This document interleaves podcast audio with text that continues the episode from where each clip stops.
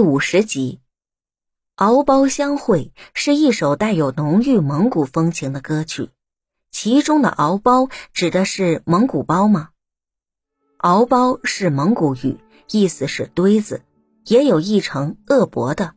它并不是蒙古包，而是由人工堆成的石头堆、土堆或木块堆，在无边无际的草原上。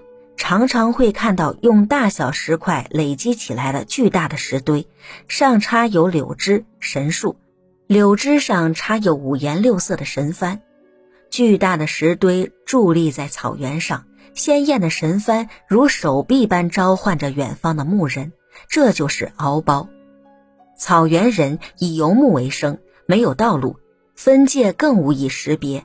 人们就垒石成堆或垒土成堆作为路标和界标，这就是敖包的最初来历。后来，敖包成为所居和享祭之地，敖包神被视为氏族保护神。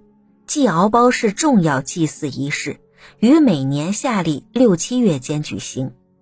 敖包在蒙古牧人看来是神圣之所在。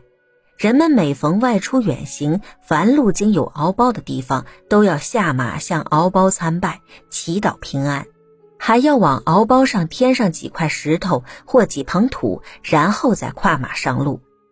您刚才收听的是《地理名胜：中华文化十万个为什么》，同名图书由中华书局出版，演播：窗下佳人。